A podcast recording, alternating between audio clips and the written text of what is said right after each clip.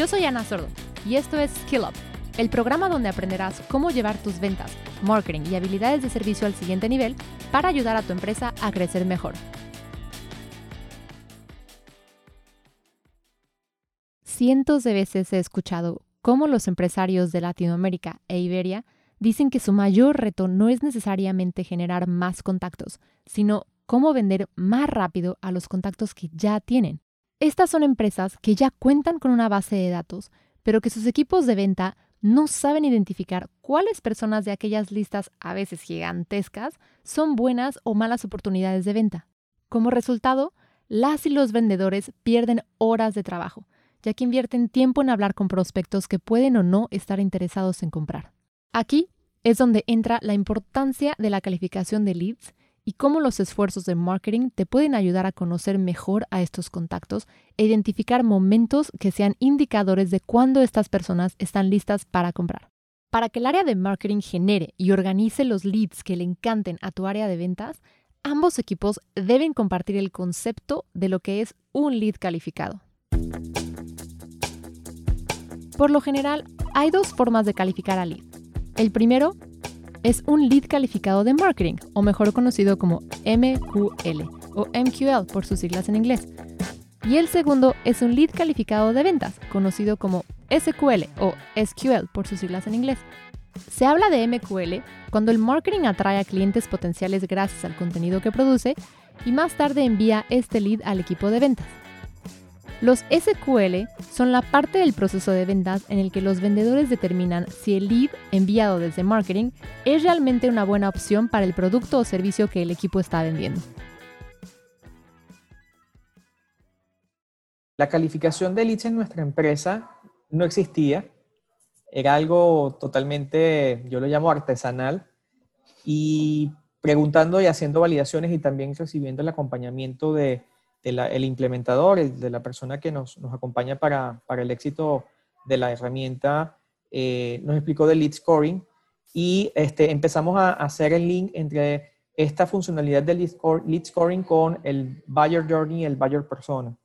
Eh, esto nos ha cambiado totalmente el esquema de, cómo identificar ahora a las, empresas interesadas, eh, lo cual tenemos más MQLs, eh, Marketing Qualified Leads y también hicimos unos ajustes en nuestros embudos de venta y ahora la conversión se, se elevó porque justamente estamos siendo mucho más asertivos en la identificación de potenciales empresas interesadas en nuestras soluciones. A lo que se refiere Daniel con lead scoring es al proceso de asignar valores, normalmente numéricos, a cada lead o contacto en la base de datos. Estas calificaciones pueden darse con base a diferentes atributos o información que estos contactos han compartido voluntariamente con tu empresa a lo largo de sus visitas a tu sitio web y en diferentes puntos de conversión. Por ejemplo, al llenar un formulario para descargar un ebook.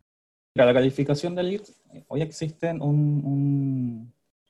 una cantidad de puntos de conversión y dependiendo de nuestro buyer persona, dependiendo del lead scoring que va generando este prospecto, mientras más se va acercando a nuestro buyer persona o a nuestro perfil, es que se va, se va calificando este lead.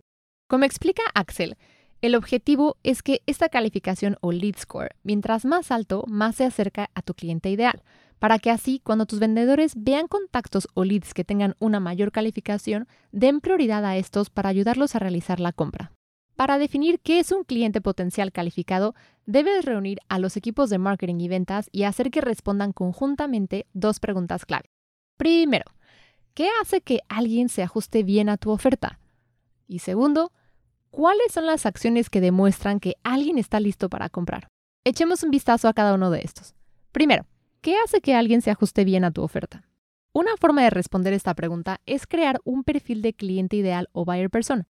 Como lo hablamos en el episodio anterior, un perfil de cliente te ayuda a crear una lista de verificación de los atributos más básicos que alguien reúne para tener éxito como tu cliente. Por ejemplo, digamos que vendes condominios o departamentos en Bogotá. Tus clientes potenciales deben cumplir con estos cuatro requisitos. Primero, querer vivir en Bogotá, Colombia. Segundo, tener un ingreso anual de al menos 20 mil dólares.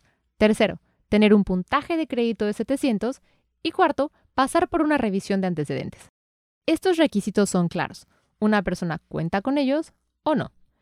Si alguien reúne los cuatro requisitos, entonces cae bajo la descripción de candidato ideal para comprar tus condominios o departamentos.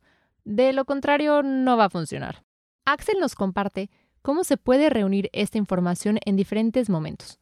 Y este proceso va a depender del ciclo comercial de cada empresa. Tenemos establecido un, discovery que tiene que ser en, primera, en la primera llamada del ejecutivo de ventas. Es un, discovery tipo, que obviamente va a cambiar de acuerdo a cada, a cada buyer persona pero en este, en este primer discovery o en esta primera llamada pueden identificar si, si la oportunidad va a cerrar o no va a cerrar, eh, va a ganar o no se va a ganar. Entonces, eh, se identifica el requerimiento del prospecto. Por otro lado, cuando marketing entrega el negocio, la entrega con una taxonomía establecida, con un nombre, una, una taxonomía. Y así es, también es mucho más fácil para que el ejecutivo de ventas sepa el origen, sepa el lead scoring y alguna categoría o algún dato extra para poder tener una idea antes de llamar al prospecto. Para tu propia empresa, deberías crear una lista similar, empezando por contestar, ¿cuáles son los rasgos clave que una persona u organización debe reunir para adaptarse a tu oferta? Anota estos rasgos y conviértelos en una lista de verificación. Así es como responderás la pregunta a si alguien encajaría bien como tu cliente. Esto nos lleva a la segunda pregunta. ¿Cuáles son las acciones que demuestran que alguien está listo para comprar? Es decir, ¿cuándo se considera que una persona ha cruzado la línea de interés pasivo para pasar a una intención seria? Averiguarlo requerirá aportes tanto del área de marketing como del área de ventas, y probablemente de cierta experimentación.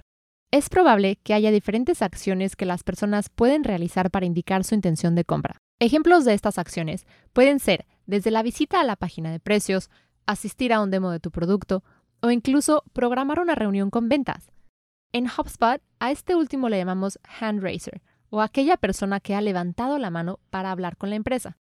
A estas personas las categorizamos de una forma distinta, ya que, piénsalo, si alguien se comunica contigo preguntando por una venta directa, existe una alta probabilidad de que sea un buen lead, incluso si técnicamente no encaja tan bien.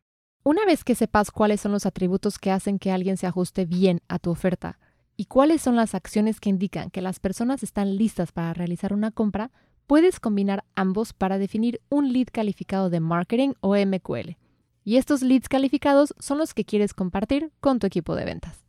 Nosotros eh, en un comienzo creíamos que le damos un poco de espacio al, Marketing Qualified Lead para que interactuara con nuestro contenido, para que eh, agendara cuándo quería que lo llamáramos, etcétera pero funcionaba bien, pero no era perfecto. Y lo que medimos fue que cuando empezamos a llamar y logramos tener un contacto con ese Marketing Qualified Lead dentro de los primeros cinco minutos desde que convirtió o se transformó a calificado, eh, eh, las tasas en verdad de cierre de esos se nos duplicaron. Así como se mueven por país, son un poco distintas, pero más o menos te diría el doble. Entonces, nosotros creemos, por la evidencia que tenemos, que debería ser muy rápido, casi instantáneo. Ojalá que mientras él está tomando su tiempo viendo de qué le sirve nuestro sistema, esté con alguien al teléfono que le esté respondiendo sus preguntas. Tus vendedoras y vendedores serán mucho más productivos, ya que se enfocarán en tener conversaciones con personas que podrían llegar a ser excelentes clientes y que además están interesados en hacer una compra. Esta es una forma de segmentar tus bases de datos de una forma efectiva y con base a una matriz de calificación, como resultado, además de que tu equipo de ventas será mucho más productivo, tu equipo de marketing podrá también enfocarse en atraer leads o contactos que cumplan con estas calificaciones. En el próximo capítulo hablaremos de cómo automatizar esta segmentación utilizando tecnología. Nos vemos por allá.